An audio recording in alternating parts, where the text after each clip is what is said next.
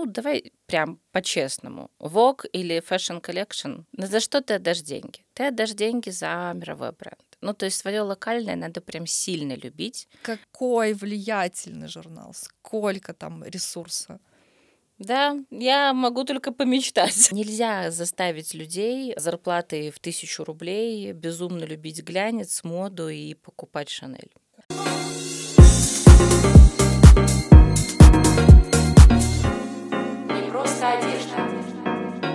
Всем привет! Это подкаст «Не просто одежда». Я его ведущая Лора.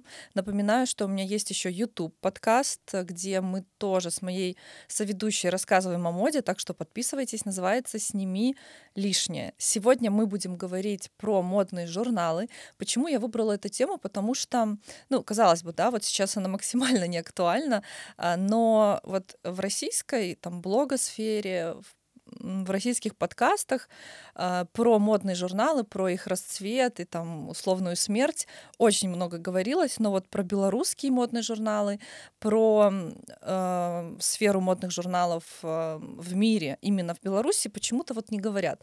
Честно, я даже не знаю, какие у нас сейчас есть работающие модные журналы, очень хочется узнать. Э, и для этого я позвала человека, который у меня прям плотно ассоциируется э, с модным журналом Fashion Collection, Ирина Николаева. Привет. Да, Лора, привет. Спасибо тебе большое за приглашение и за выбор темы. Скажи пару слов о себе, чтобы немножко сактуализировать свою деятельность и для меня, и для слушателей. Деятельность, на самом деле, последние лет 15 у меня совершенно не меняется. Это маркетинг во всех его проявлениях и направлениях. Поэтому, что касается модной сферы, так сложилось, что я знаю о ней чуть больше, чем хочется, в том числе о модных журналах, и поговорить сегодня о них это прям очень здорово. В чем я сегодня? Давай разбираться. А, костюмы для овец. А, на самом деле очень универсальная история для меня.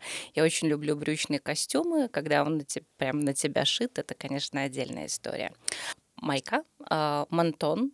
Сейчас уже этого бренда у нас нету. Это вот как раз-таки история из а, запасов гардероба. Я его помню прекрасно, прекрасно. Да, обувь, честно, не помню, какой конкретно бренд, но что-то вот купленное у нас а, в Left and Right в Минске.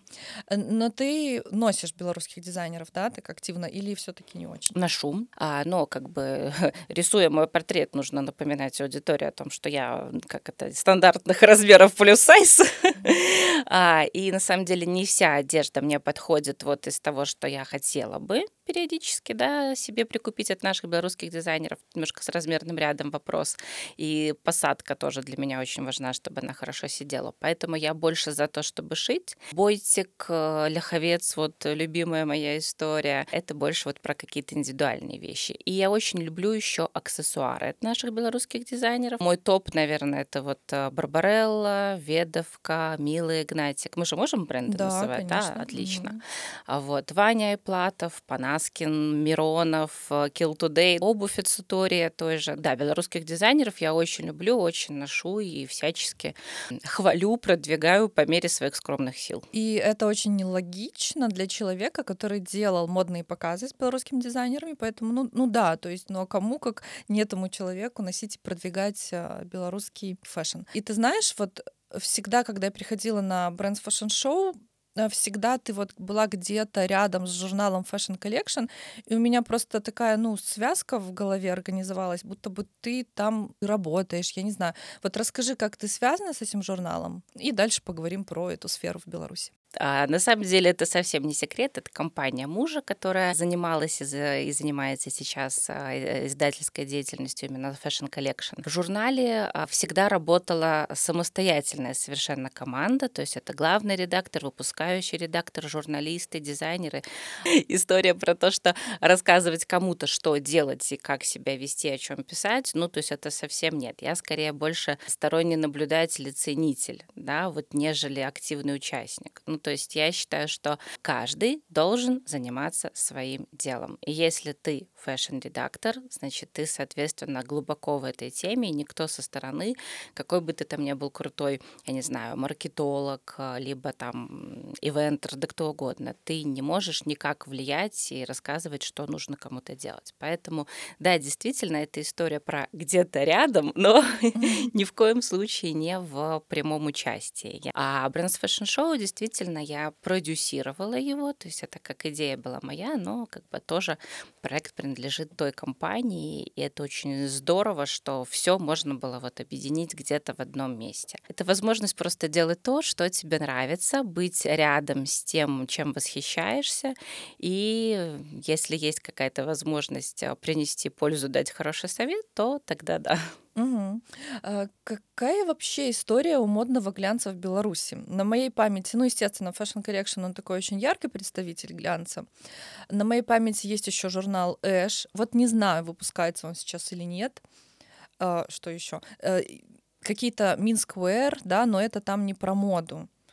А что у нас еще было? Может, что-то типа женский журнал. Вот, видишь, у меня такие знания какие-то все хаотичные. Вот расскажи, может, ты знаешь подробнее.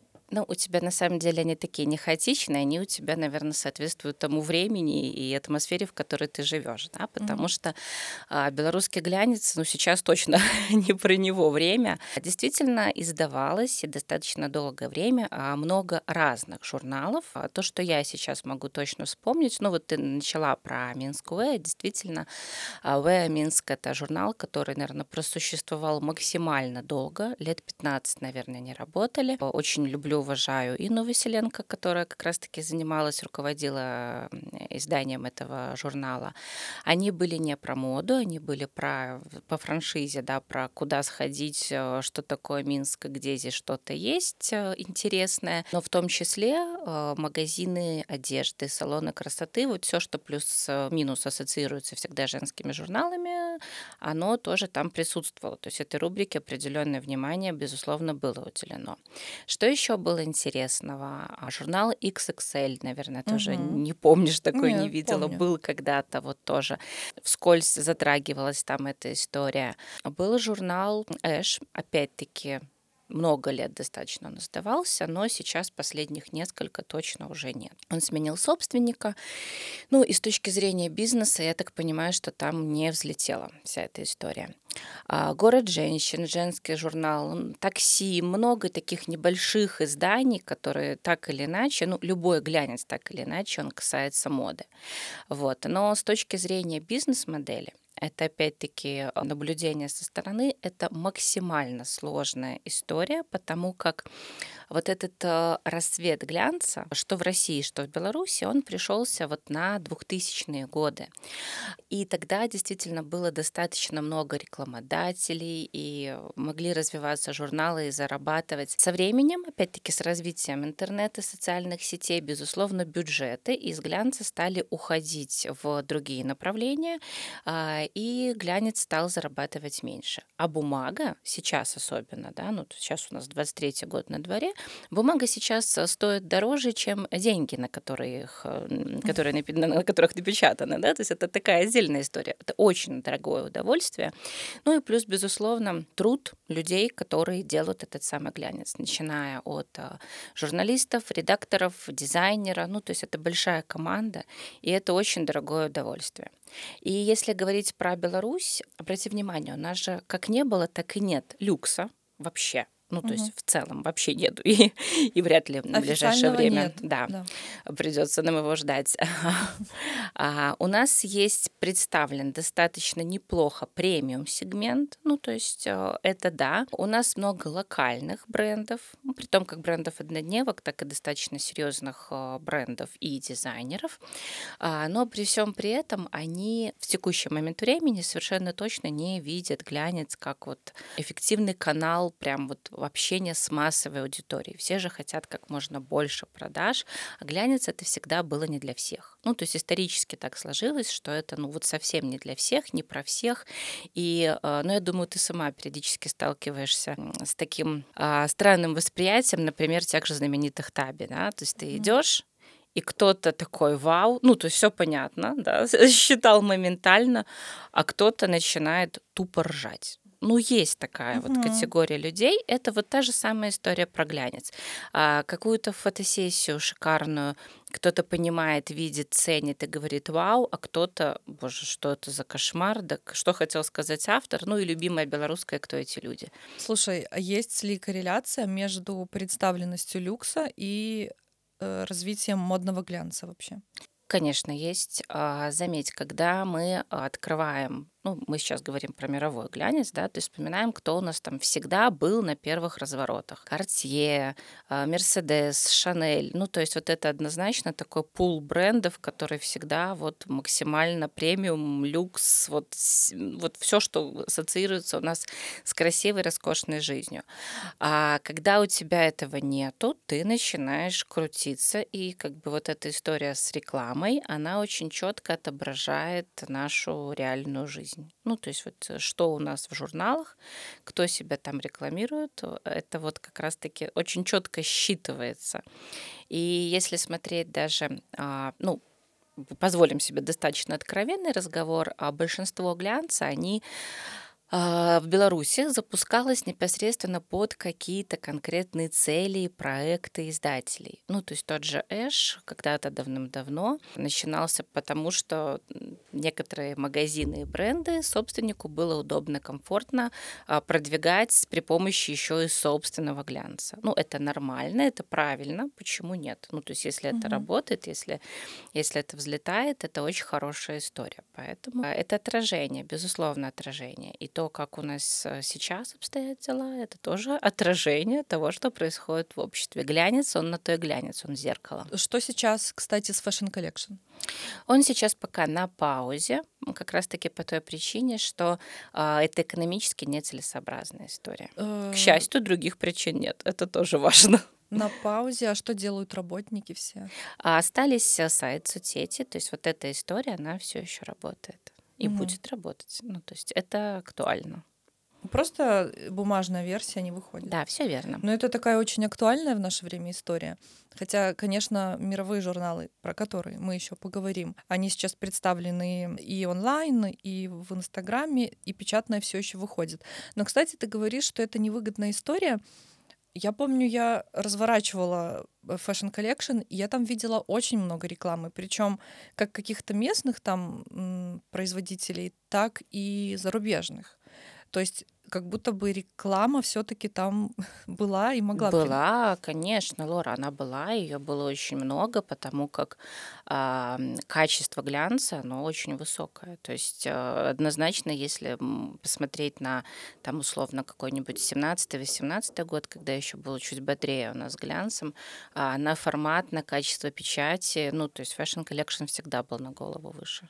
Ну, это объективно. Вот ты сказала про публику. Мне интересно вообще в Беларуси, кто основная публика, которая покупает э, и читает журналы. Ну, может, не покупает, может, где-то берет. Э, какой это срез? Потому что если проводить корреляцию с люксом, мне почему-то кажется, что потребители люкса не могут заполнить всю аудиторию. То есть это все равно простые люди должны смотреть. Смотри, я, наверное, чуть с другой стороны. Ты совершенно права. А, это же история про наше детство и космополитен немножко. Угу. Я, когда уже начала заниматься маркетингом плотнее и побольше читать именно вот в этом направлении, а, глянец, маркетинг, рекламные кампании, как, зачем, что и почему, почитала очень интересные вещи. Да, то, что космополитен того времени, когда нам было условно ну, 12 лет, да, вот возьмем этот возраст, когда мы там покупали журналы, эти пробнички, это же, а, как это было вкусно и интересно. Mm-hmm. А мы как раз-таки и были целевой аудиторией Космополитена. То есть нам казалось, что это журнал, ну, на тот период, ну, и, наверное, большинству людей тоже так сейчас кажется, что это журнал там для взрослых девушек, для женщин, которые там читают про работу, карьеру, секс-отношения, красоту, да все что угодно, да, и вот эти все на самом деле нет. А, глянец выращивал свою аудиторию. Почему мы хотим сумочку Шанель? там, либо Dior, да, почему мы мечтаем э, ездить там на Бентли, либо на Мерседесе, либо на BMW, ну тут уже на, на премиум марках, да, почему мы хотим крем Шанель, почему мы хотим вот все то, что является вот этим люксом, у нас с самого детства выращивают эту любовь вот к этой красоте, к люксовым брендам, к чему-то дорогому. Мы всегда вот пытаемся стремиться к чему-то. И вырастаем к своему уже, наверное, совершеннолетию, как раз-таки вот в этом состоянии, что мы хотим Шанель, мы хотим вот такую жизнь, вот как на той фотографии, вот в той рекламной кампании, там, Джадор Диор, например, да, вот, вот именно так. Вот у нас это выращивают. И касательно глянца, модного глянца, а, неважно какая это страна, если ты смотришь светскую хронику, да, ты студентка, которая шла мимо э, салона красоты, либо там зашла в салон красоты что-то там уточнить, или там, не знаю, сделать маникюр, например, да, и увидела этот журнал, забрала с собой, ты пришла, листаешь дома эти страницы, и тебе хочется оказаться на страницах этой светской хроники, попасть вот на эти мероприятия, где женщины в красивых вечерних платьях. Либо, опять-таки, это один момент мероприятия, либо наоборот, да, на какую-то там э, такую рейв-вечеринку, где где, ну, опять-таки, аудитория другая, да, совершенно вот люди, что-то закрытое, да, тот, куда можно не всем. И глянец — это всегда вот про то, что куда можно не всем. А, да, реклама — это вот как раз-таки тех брендов, которые представлены здесь, это автобизнес, ну, в тот период это было очень, а, очень интересная, да, была эта интересная сфера, и машины здесь были представлены практически все бренды а, топовые. А, это история про косметику, которую, опять-таки, у нас же сети, тогда еще не было золотого яблока, но зато сеть Крафт развивалась там от до, и постоянно а, первые развороты занимали как раз-таки вот эти все парфюмы, которые до сих пор у нас ассоциируются с чем-то таким вот угу. позитивным. Ну, то есть это все было действительно рекламой, не только Fashion Collection, рекламы было везде достаточно, и поэтому глянец жил и жил достаточно неплохо. Ну, то есть, получается, модный глянец — это э, что-то, что делается людьми, чуть ли там не небожителями, на деньги брендов, которые недоступны большинству людей, делается некая красивая картинка, мечта, что-то недостижимое для обычных людей, для, ну, скажем так, это все снисходит до какого-то сегмента пониже. Ну, такое ну, это для ну, оно отчасти правильное, потому что действительно это для всех. Ну, то есть, по крайней мере, в нашей небольшой совершенно стране а, очень сложно выделить как раз-таки сегмент, что вот только для этой аудитории, только там. Безусловно, там, если брать систему распространения абсолютно всех глянцевых журналов, она плюс-минус похожа была всегда, да, то есть это абсолютно всегда была одна и та же история. Салоны красоты, а, магазины бутиковые, это была вот история про рестораны, спа. Кстати, мне еще интересно, почему э, многие журналы в Беларуси Беларуси распространяются бесплатно. Э, то есть, по-моему, э, все самые именитые мировые журналы, их бесплатно не достать, их же нужно покупать, либо там доставать э, какие-то номера, которые раньше выпускались для своей коллекции. То есть это все равно что-то такое классное, недоступное. А у нас там приди в любой ресторан, тоже будет реально стопка разных журналов, в том числе Fashion Collection. Как так получается? Почему бесплатно? Это история про как раз-таки определенные нюансы по нашему законодательству. Да? То есть для продажи ты должен отдавать это все в киоске, Белсоюз, печать. Угу. О, сложная история, насколько угу. я, по крайней мере, помню. И плюс, ну, как бы, ну, давай прям по-честному. Vogue или Fashion Collection, ну, за что ты отдашь деньги? Ты отдашь деньги за мировой бренд. Ну, то есть свое локальное надо прям сильно любить, а мы не умеем. Но не умеем мы любить прям сильно свое родное и платить за это деньги. Так сложились обстоятельства, ну вот это опять-таки специфика рынка, назовем это, что нет, мы вот как раз а, очень за то, чтобы покупать что-то вот зарубежное, да, то есть американский вок мы купим, там французский вок мы купим, а там, не знаю, белорусский fashion collection или там Эш, ну, не факт. А как раз-таки задача-то рекламы, ну, то есть мы говорим сейчас с точки зрения бизнеса, это быть э, ближе, доступнее к правильной целевой аудитории. И если мы говорим, что белорусский глянец все-таки работает, ну, скажем так, на премиум аудиторию, а, в основной своей части, то да, им нужно быть там, где тусуется эта самая публика. И если эта самая публика не покупает журналы в киоске без Белсоюз печать, то что ж там делать, собственно, этим самым журналом?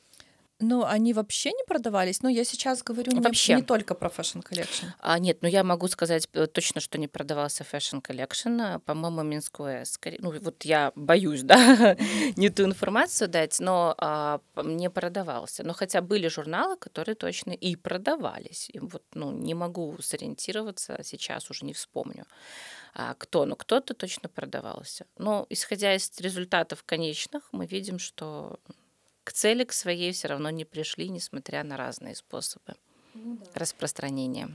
Сейчас что происходит на рынке глянца? Получается, вообще нету модных журналов? Не выпускается? Скорее да, чем нет. Угу. Скорее да. А, ну, в принципе, модных-то журналов в Беларуси на самом деле не женских, а именно модных. Был Fashion Collection и Эш. Все. Да. Вот. И ни одного, ни второго сейчас в принте точно нету. Я где-то еще видела, культ назывался. Но это тоже скорее больше про ну, может быть, про моду, да, может быть, с акцентом. Но это была короткая история. Да. И вообще, кстати, мне кажется, многие глянцы в Беларуси, вот это реально короткая история. Люди начинают, люди загораются, ну, потому что на самом деле это реально круто работать в глянце, делать красивые, красивые вещи, делать съемки. Выглядит как работа мечта. Но как будто бы, да, наверное, они сталкиваются с трудностями и закрываются. Э, у нас, правда, было много коротких историй. Ну, потому что это больше как воспринимается именно... Не надо смотреть «Дьявол носит Прада». Не надо. Вот начинайте не с этого. Посмотрите что-нибудь пожестче, какой-нибудь хоррор. Это ближе к жизни. Ну, если серьезно, то, а, как правило, эта история «Ой, как красиво, я хочу, у меня получится, я же молодец». Нет. Это бизнес. Это бизнес, э, ты должен четко понимать, что у тебя есть компания, у тебя есть команда, которой ты должен платить зарплату. Э, это не история на день, у тебя должен быть бизнес-план хотя бы на пять лет. Ну, то есть, когда ты подходишь к этому с точки зрения бизнеса, тогда у тебя совершенно по-другому складывается эта картинка. И ты понимаешь, что если у тебя а, условно доход от рекламы должен приносить тебе там, не знаю, 20, вернее, не доход, а выручка должна составлять там 30 а, тысяч долларов в месяц, ну, например, да, подумай, кто тебе в Беларуси из брендов и того готов эти деньги заплатить.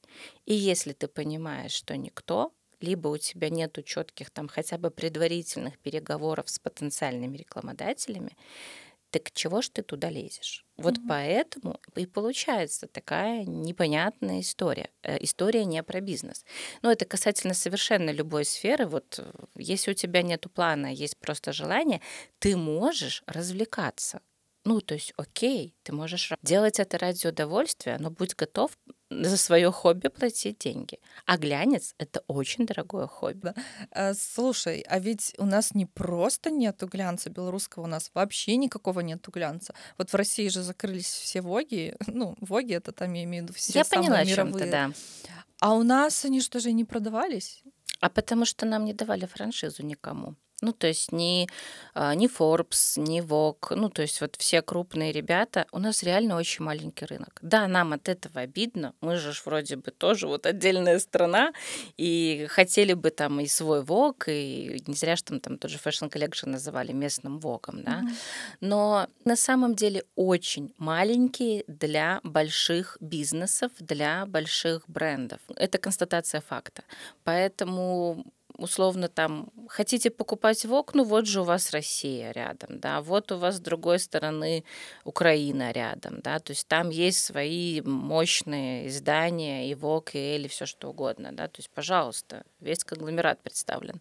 А мы нет, у нас ничего, мы слишком маленькие. А ты не знаешь, были ли попытки купить франшизу для Беларуси? Вок, Vanity Fair, Harper's Bazaar. Было хоть что-то? Были попытки, но они все разбивались о том, что какой рынок, а какие бренды. Брендов нет, нет журнала.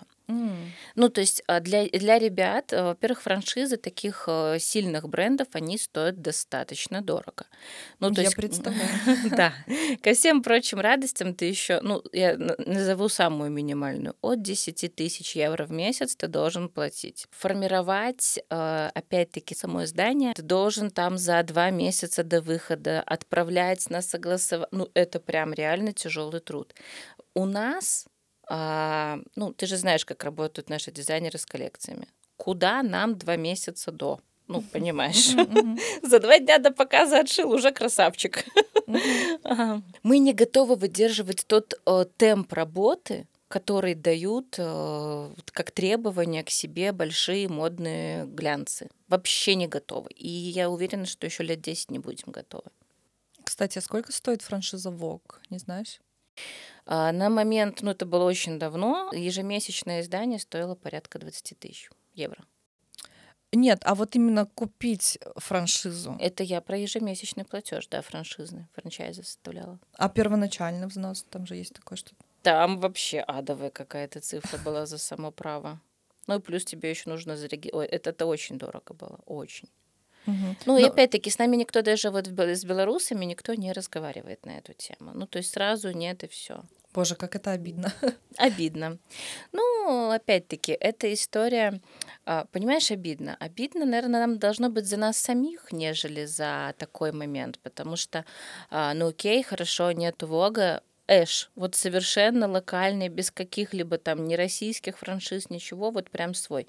Ну почему? Кто вам не давал давать рекламу, гордиться, развивать? Ну, опять-таки, ну я считаю, что мы, наверное, если так себя ведем по отношению к своим брендам, к, к тому, что делается у нас, значит, и отношение такое заслуживаем мы привыкли, ну, согласись, и ты тоже вот а, работая с модой, работая а, с нашими брендами, немножко живешь в другом мире, нежели 95% людей. И когда вот это восприятие, ты понимаешь, что у тебя какой-то свой мир, и он красивый, он прям тебе в нем здорово, но это совсем не про большинство.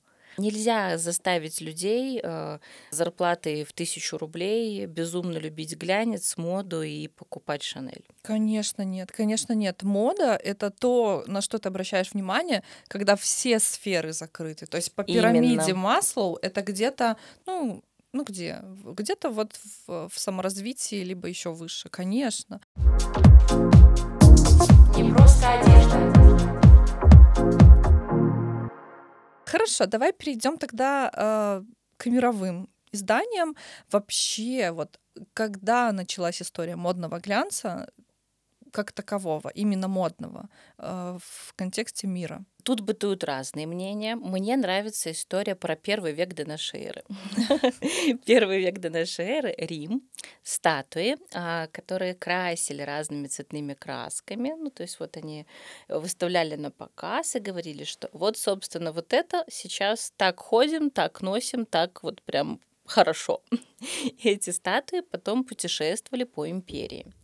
Это очень похожая история, которая была во Франции с куклами Пандорами, да, вот, э, которые выставлялись а, в, в Париже и потом ездили, собственно, по Европе.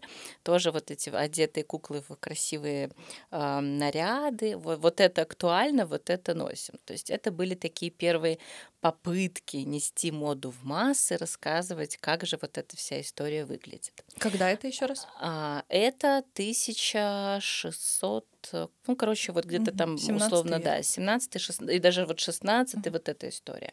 А потом дальше в Испании, это уже как раз-таки, по-моему, конец 16 века, а начало 17 если я вот ничего не путаю, как раз-таки стали появляться а, первые книги про моду, то есть прям вот там э, рассказывали о том, как носить, какие туалеты, но в чем там была нюанс, э, был нюанс. Это не журналы, это книги, а книги это долгий цикл вот как раз-таки издательской деятельности того времени. И поэтому пока та книга выйдет, уже все 15 раз поменялось. Это вот что-то очень напоминает про сегодняшнюю ситуацию. Mm-hmm. Вот, но тем не менее. И потом уже непосредственно в значит, во Франции, притом важно, не в Париже, в Лионе как раз-таки. Карл XIV выдал одному издателю, я сейчас просто, если не прочитаю, не, не вспомню фамилию, вот, но тем не менее выдал, значит, преференцию на издательство непосредственно модного журнала. И там как раз-таки была вот с королевской свадьбы. Репортаж, так сказать, первая светская хроника, первая картинка а, платья, значит, Марии, вот это красивейшее, в котором она замуж выходила. И вот оттуда как раз-таки все началось. Но размер, э, если я правильно помню, это где-то был одна восьмая от четвертого формата. То есть такая крошечка, маленькая. Но а, французский король прям проникся и потребовал, на минуточку, чтобы э, издание выходило ежемесячно. Ну, то есть прям вот дайте мне периодичность. А, вот. И да, оттуда началось. А, и потом уже как бы а, глянец по Европе стало расходиться, появлялись первые журналы в, Ев... журналы в Евро, в Германии, э, значит, во Франции они тоже множились, в Англии, ну, то есть э, это все набирало потихонечку обороты. В России тоже в XVIII веке появился первый глянцевый свой журнал. Постепенно, постепенно обороты у глянца, как у журнала, вырастали, да, у журналов у самих у них менялся формат. В глянце того времени, назовем его так, да, а, работала вот с момента появления а, очень много знаменитых художников. И всегда глянец это было что-то очень престижное. Как раз-таки для, ну вот, так назовем ее премиальной публики, да, то есть для знати. Пьесы критиковали модные, там, того времени критики, а, постановки различные театральные, что-то про туалеты. Ну, то есть такая вот очень светская, лощеная, красивая была история. Ближе к XVIII веку, к концу, то есть уже расширялся диапазон как раз-таки материалов, про которые начали писать. И чем шире становился диапазон, тем, соответственно, больше публики привлекалось к этому делу. Вот, если э, говорить про ВОК, то это как раз-таки первый номер, и вот если сейчас точно вспомню, 1800, то ли 62 то ли 92 где-то там, 92 1892 год, да. ВОК. Да, вышел первый журнал как раз-таки, э, который вот и ВОК чем и отличался, что они э, больше картинок, ну, как и сейчас, собственно, да, меньше текста. А, вот, и как раз-таки вот этот конец 1800 какие-то там вот, э, годы, да, то есть конец XIX века, он ознаменовался вот э, появлениями Космополитена и Вок. Ну, то есть много журналов, которые мы вот... Харпер Базар, все вот там. А, кстати, Харпер — это единственный журнал, который с того времени вот дожил прям до сегодняшнего вот так прям основательно. Очень много вот этой красивой истории там зарождалось. И обложки, как мы помним, ну вот они были пока рисованные на тот момент еще. Ну и все в журнале тоже было вручную нарисовано. А нет, ну типография уже печатали, да, ну, ага. ну, но картинки, то есть еще ж про фотографии тогда речь не, не, да, не да. велась совершенно. Вот, фотография тоже начало 20 века. Ну, нет, в конце 19 уже кто-то, вот не помню, кто начал черно-белые немножко где-то вставлять фотографии. Вот, а цветные фотографии это вообще уже там 30-е годы, э, значит, прошлого столетия.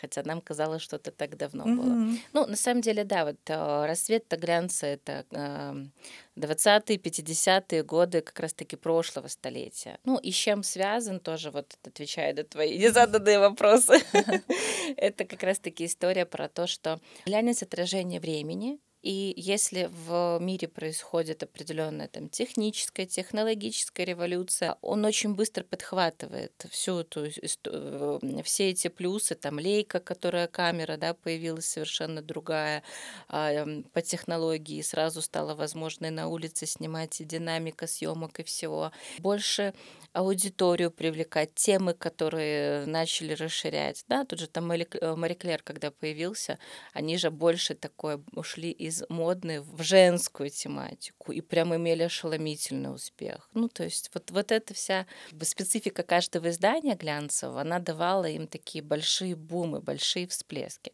У каждого были свои какие-то фишки, да, mm-hmm. потому что, допустим, э, мне очень вспоминается журнал «Бурда», э, значит, вы выписываем, листаем регулярно. Mm-hmm. Помнишь, да, этот да, да. фильм?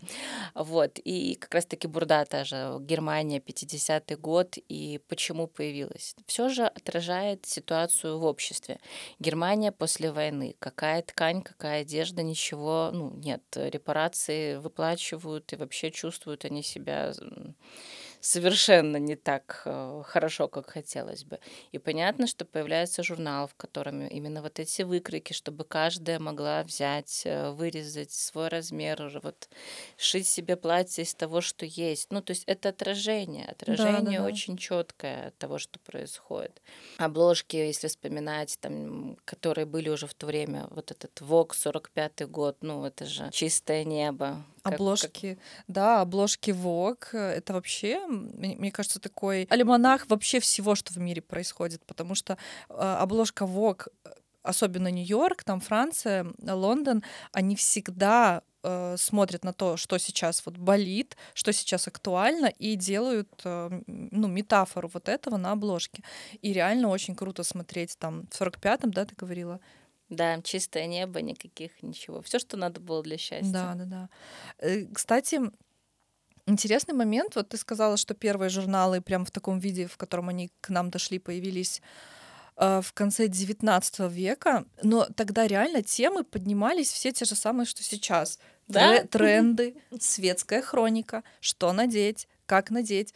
Прошло колоссальное количество времени, а темы одни и те же. Вот прикинь, как интересно. И вот все это вот до сих пор продолжается и сейчас. Ну, то, что обложки глянца, да, отражают э, нашу действительность, это совершенно, да. А, опять-таки, вспомним там те же э, 90-е годы, да, вот это 80-е, эра супермоделей, когда э, как раз-таки сам глянец и вырастил-то вот э, этот феномен супермоделей, про которые сейчас, про которых сейчас и сериалы снимаются, и в целом э, такой вот ностальжи легкая, как же это было здорово и интересно. А сейчас нам покажи, наверное, наверное, вот обложки этого времени, да мы по именам назовем всех тех, кто кого там увидим. Угу. Ну, давай немножко подробнее про историю Vogue, потому что мне кажется, что это реально, ну, самый известный, самый крутой журнал, который даже до сих пор, когда говорят, что журнал умирает, он все равно держит позиции. Кстати, интересный момент, тоже в конце обсудим. В 1892 году он появляется, но, по-моему, он сначала был не чисто про моду. И начинает быть про моду, когда в 1909 году его выкупает вот этот вот тоже такое название Конде Наст, который все э, фэшонисты знают. И вот когда он выкупает, он уже начинает акцент акцент э, на моду. Да, ты совершенно права. Конде Наст это прямо сейчас именно нарицательное. А, да, когда Вок пришел в Европу, это стал немножко другой ВОК. Ну, на самом деле, на мой взгляд, все очень э, зависит как раз-таки от того, кто стоит у истока, кто стоит у руля, кто двигает, э, кто как чувствует свое время. Это очень важно, потому что команда, которая вот стала в 20-х годах, ну, то есть когда уже в 20-м, по-моему, там во Францию ВОК пришел, э, они же, э, заметь, из Америки в Европу. И угу. как ни крути, а, да, сейчас мы знаем, что там неделя моды в Нью-Йорке круто, сильно, там все здорово, но вот это а, законодатель Европа моды все-таки, да, она вот ну максимально важна, поэтому да, сейчас воги, а, которые работают а, в Европе, это ну все-таки, ну не скажу, что круче, да, но акцент на них прям такой. Угу. Весьма. Законодатель, весьма. кстати, почему? Тут стоит сказать, что как раз-таки первый э, модный журнал вышел именно во Франции. Да, в Лионе да вот и, эта история. Да, да, да, да и в целом Франция э, — это трансеттер, законодатель, который ну, я не знаю, но мне, мне кажется, никто уже не сместит, потому что там такой пласт модной истории, что сместить это все невозможно. А, да, но тем не менее, Вок появился впервые в Нью-Йорке, потом франшиза распространилась по Европе после а, начала войны, потому что стало сложно с поставками. А, Не-не-не, а он появился как раз-таки в Европе в 20-х годах, он туда ушел.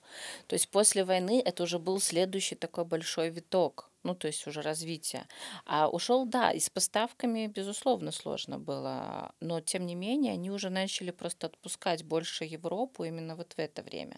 А потом уже со временем, это уже середина прошлого столетия, скажем, да, и даже ближе к концу, а, мне интересен вот этот период, когда, ну, с Европой все понятно, это ментально близкая нам история, да, а вот а, когда ты смотришь воги арабских стран. Ну, то есть вот это совсем интересно было, когда ты не знал, чего ожидать, да, то есть вот э, вся история с образом жизни, с их религией, и как это все отображается в журнале. Это вот э, очень интересно. И сейчас вот развитие, да, вот ВОК же как раз-таки ВОК и все мировые, наверное, сейчас сильнейшие журналы, они как раз-таки, я вот не согласна с тем, что они умирают. Вообще не согласна, потому что они настолько а, ценны для аудитории, ну, то есть настолько, да, мы можем если нам надо быстро прочитать какие-то новости, там, отсмотреть э, показ, вок,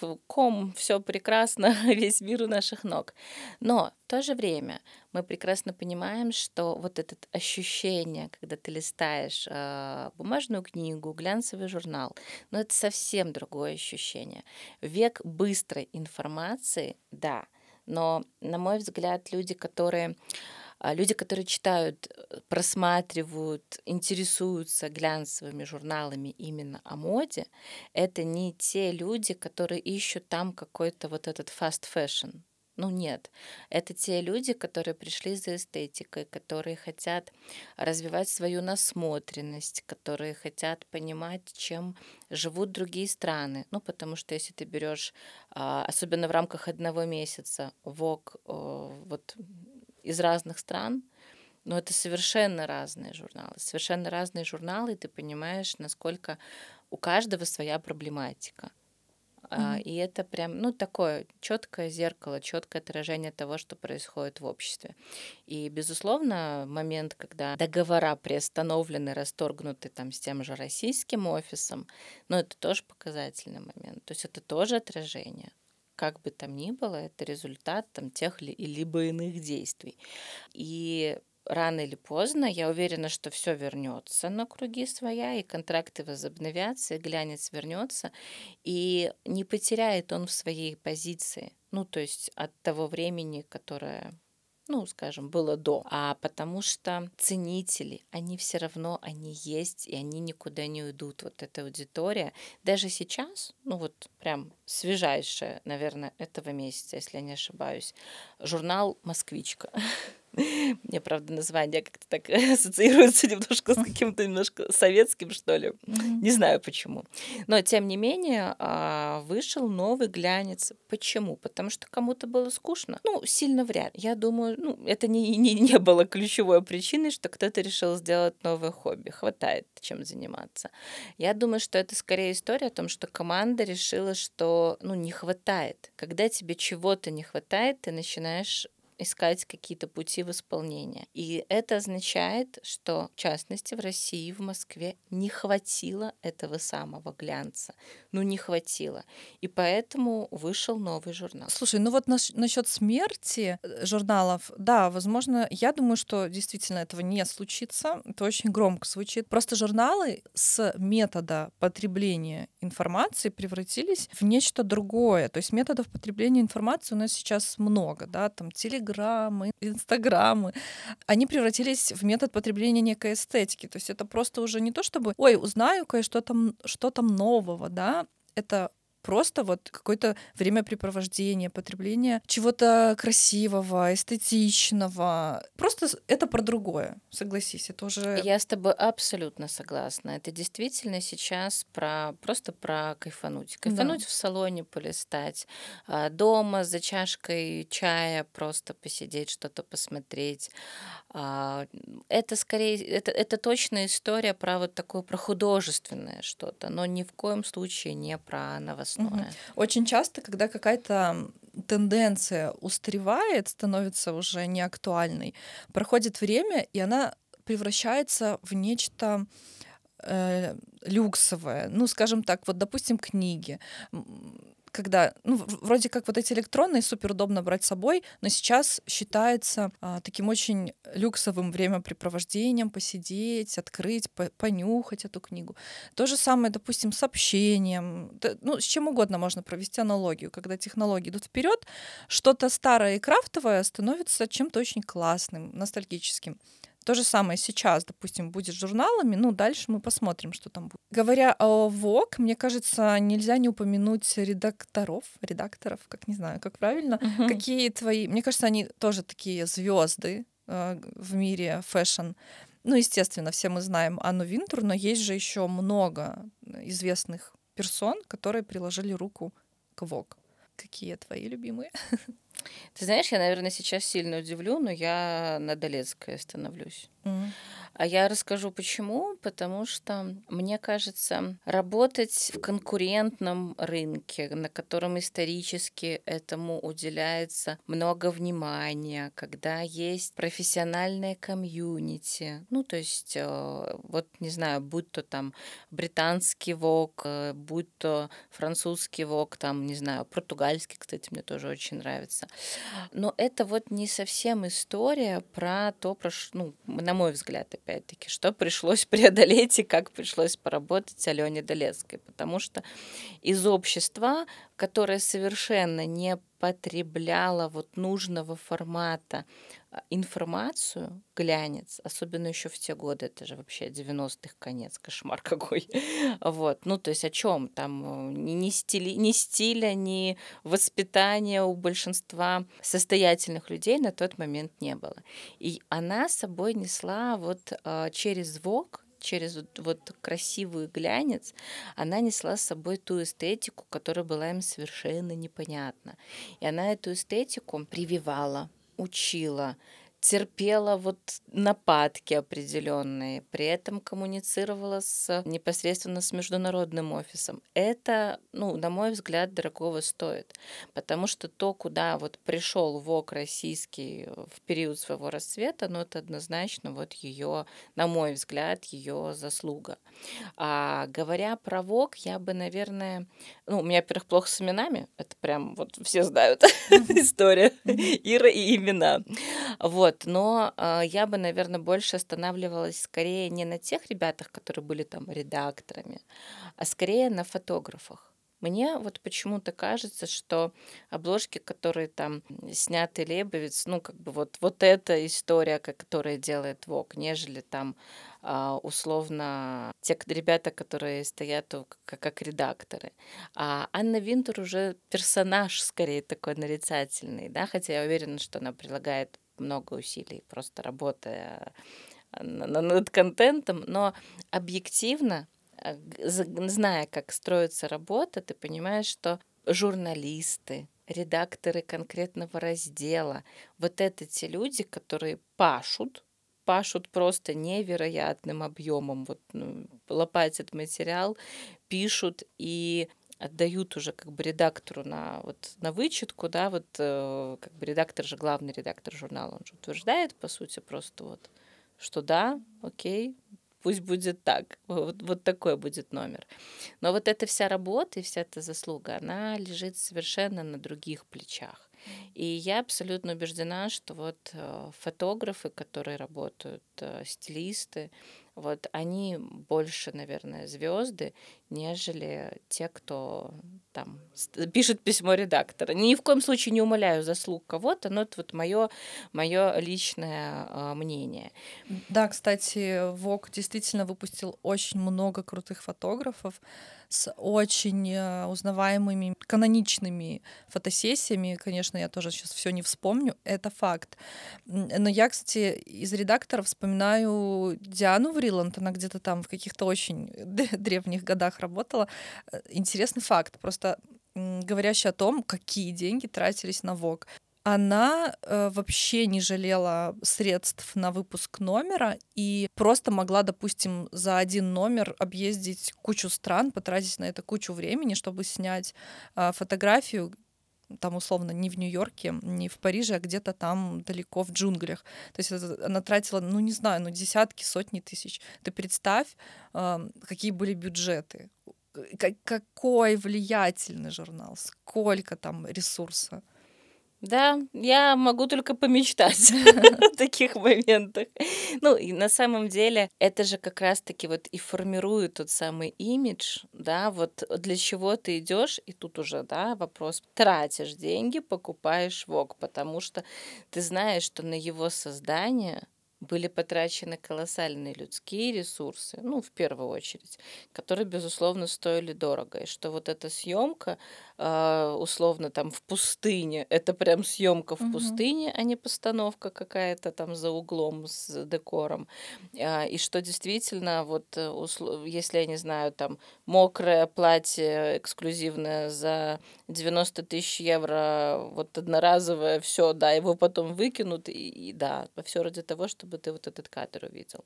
Да. Когда начался спад авторитета модных журналов? Кстати, э, было же, было же время, когда э, бренды все вот эти вот известные бренды сейчас мечтали попасть в Vogue. Кто-то не попадал по принципиальной позиции редактора. А еще такой момент, что Vogue мог вообще разрушить твою репутацию. То есть это был такой, типа, знаешь, авторитет, монополист, и просто одним щелчком пальцев э, мог бы либо тебя поднять, либо опустить. Когда случилось э, то, что это уже перестало быть таким актуальным? Ну смотри, мне кажется, что по спадам, если смотреть, то вот у Вога он где-то был, наверное, годах в 60-х, ну вот он немножко потерял своей популярности вот в тот период. Я не говорю про конкретную каждую страну, я вот, наверное, в целом, да, вот как. А второй момент, наверное, это были десятые годы, чуть-чуть вот как-то в принципе весь глянец припал.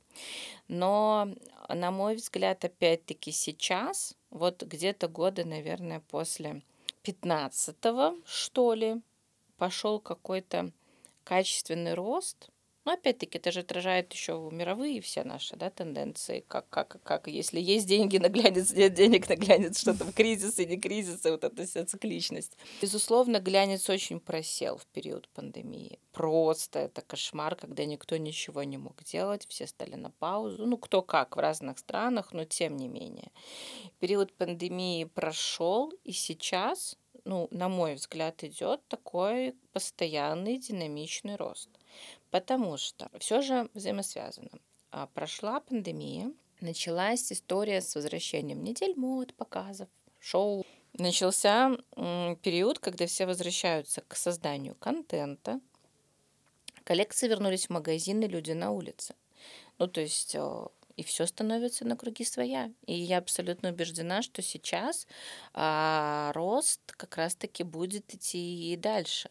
А, мы видим сейчас, опять-таки, разнообразие обложек раньше. Ну, то есть вышел ВОК американский. Вот у него обложка. Точка. Сколько сейчас обложек может себе позволить журнал, я уже не знаю. Сбились все со счета, потому что в электронном виде там их вариантов миллион. Но для чего это делается? Для того, чтобы все больше и больше привлекать э, к этому внимание. А, и я абсолютно убеждена, что сейчас глянец пойдет на наверх, mm-hmm. ну то есть будет рост. И рано или поздно в нашей стране а, появится вновь какой-то энтузиаст, который э, скорее всего, плохо посчитает бизнес-план, вот, но сделает что-то новое, и это нормально. Но для этого нужно, чтобы прошло еще, на мой взгляд, для того, чтобы что-то действительно качественное сделали не дилетанты, еще лет пять. Угу. Пока все устаканится. Угу. Ну, посмотрим, посмотрим. Но, э, слушай, ты не упомянула, когда мы говорим про спад авторитета, блогеры же появились. Вот как раз-таки в 2010-х появились блогеры и начали потихонечку смещать статьи в журналах. Э, потихонечку начали появляться те, кто приходил на показы и сразу же в свой блог писал э, отчет. Потом появился Инстаграм, отчеты появились в Инстаграме, теперь в Телеграмах. И именно поэтому э, стало непонятным, зачем все это читать в журналах, когда можно читать в блоге. И и тогда же вот это была скандальная история, что раньше на первом ряду показов сидели, боже, редакторы или редактора? Редакторы, да, наверное. А бы не редакторки, остальное переживем. Да, вот, сидели они э, и журналисты. Потом начали садить блогеров. Это же было супер эм, важная веха. Смотри, а, я с тобой согласна, что момент, когда среди медийных персон, да, вот была условно там эра, эпоха супермоделей, которые вдруг резко из просто как это их не обидеть-то? Просто вот девочки работали, работали, позировали, позировали, а тут оп, и звезды. Значит, и здесь появляется история про блогеров, про инфлюенсеров, которые а, зачастую имеют контракты с брендами помощнее, посильнее, чем а, глянцевые журналы. Да, какая есть история? Плох тот блогер, который не стремится в глянец, и плох тот глянец, который не стремится к блогеру. На мой взгляд, а, это история, когда появляется ну, любой новый канал, вот что бы ни произошло, да, подкасты что же вот вещь такая, когда-то же появились, и сейчас вот, мне кажется, какую-то вторую жизнь переживают. Ну вот какое-то, угу, ну это мое опять-таки угу. восприятие. Мне кажется, что сейчас опять вот стали максимально актуальны и интересны для людей. Посмотрим на тоже Ким Кардашьян. Да? Наверное, вот такой весьма яркий инфлюенсер и крутая бизнесвумен. Это история про взаимодействие. Инфлюенсер, персон, персона медийная, безусловно, желанный гость, и там про все, что на ней оказывается, продается просто на ура сразу. А видим ли мы ее в глянце? Да, и часто.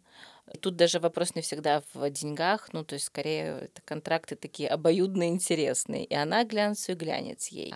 ТВ-шоу, ну, не про нашу страну, но вообще, а, то, что люди телевизор все-таки во, и в Америке, и в Европе а, смотрят, в отличие от Беларуси, а, значит, смотрят они и, и тоже поглощают оттуда контент и понимание того, кто является инфлюенсером, кто является для них лидером мнений. Ну, то есть это я все к чему? К тому, что разные каналы между собой прекрасно женятся, а, и глянец, и телевидение, и радио, и социальные сети, и инфлюенсеры, и, и вот они все могут вместе существовать и друг друга поддерживать. Понятно, что когда появляется что-то новое, вот идет какой-то всплеск, все, все остальное сразу кричат, а умирает. Но мне это очень напоминает диалоги с э, Москва слезам не верит, да. Угу. Все, все умрет, останется только телевидение. А как же театр? Это искусство, да, и наоборот, театр да, умрет. Это очень да. Вот, и, и это очень как бы отражает э, динамику того, что вот годы идут, что-то появляется, что-то меняется, но есть какие-то вещи, которые никуда не уйдут. Поэтому никуда не уйдет телевидение, как бы мы к нему ни относились. Никуда не уйдет радио, оно все равно с нами останется, несмотря на наши все возможные там собственные э, плейлисты и подключенные телефоны и все остальное к машинам. А никуда не уйдут э, подкасты, они с нами уже останутся, потому что, ну, это тоже один из вариантов. YouTube с нами очень хочется верить на очень-очень долгие годы. И глянец тоже, он тоже останется. Да, тем более, что э, мы говорим про глянец, знаешь, как будто бы это что-то такое, вот чисто журнал и все. Ну нет, там же есть сайты уже давно-давно. И я тебе скажу, что как раз-таки американский Vogue — это вот источник, где я практически все э, про моду узнаю. Там информация самая актуальная, поэтому, естественно, сайт Vogue посещаю регулярно. И также, кстати говоря, у Vogue в Инстаграме, по-моему, больше 40 миллионов подписчиков. Так извините меня, про какую потерю авторитета, да, я говорила недавно, если 40 миллионов подписчиков. Кстати, я перепроверю, вы тоже перепроверьте, уже не помню. Но тем не менее, они, они тоже меняются, они развиваются, они тоже э, занимают все ниши, которые возможно. Вог же есть и в телеграммах, там, ну где угодно. Ой, не и в, ТВ все что угодно есть, да? Это да, российский да. ВОК был в Телеграме. Э, понятное дело, американский нет. Да, то есть они тоже расширяют свою сферу влияния, поэтому это очень важный момент. Мы заканчиваем. Мы, мне кажется, что мы обсудили прям все и даже больше. А, спасибо тебе большое за твои знания. Мне было супер интересно. Надеюсь. Спасибо, Лор, мне тоже было очень интересно. А это дорогого стоит, когда ты готовишься к эфиру и понимаешь, что вопросы составлены максимально корректно и охватывают действительно те самые актуальные темы, которые людям могут быть сейчас э, интересны и помогут что-то новое узнать. Угу, надеюсь, э, слушатели узнают. Все, пока. Пока-пока.